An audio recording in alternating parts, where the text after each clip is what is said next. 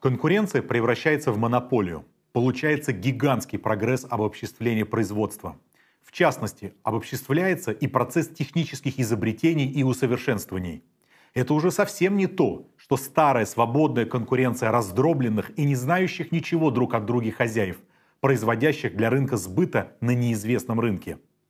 Концентрация дошла до того, что можно произвести приблизительный учет всем источникам сырых материалов, например, железнорудной земли. Позвольте далее отклониться от цитаты и привести более современные примеры, допустим, из мира микроэлектроники, отрасли, не существовавшей сто лет назад. Но тенденции монополизации, выявленные Лениным, тут тоже находят отражение.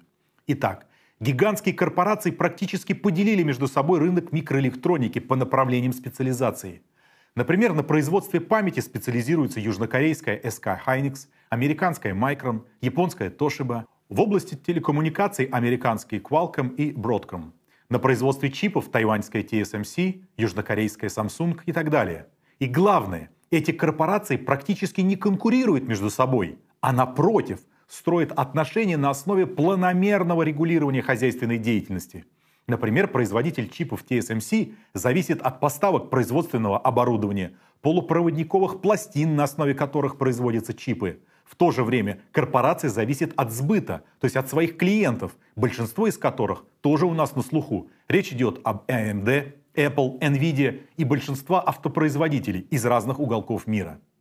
Тенденции монополизации видны всюду. Ясное дело, рынок микроэлектроники не исключение – Взять тех же производителей оборудования для добычи полезных ископаемых, для нефтехимии, для металлургии и так далее и тому подобное. Мы увидим безраздельное господство монополистов, которые не только способны контролировать долю определенного товара или рынка, а могут оказывать воздействие на спрос, цены, объемы производства, поведение потребителей. То есть монополии, по сути, подрывают рыночные отношения и товарное производство.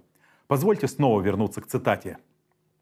Производство становится общественным, но присвоение остается частным. Общественные средства производства остаются частной собственностью небольшого числа лиц. Общие рамки формально признаваемой свободной конкуренции остаются.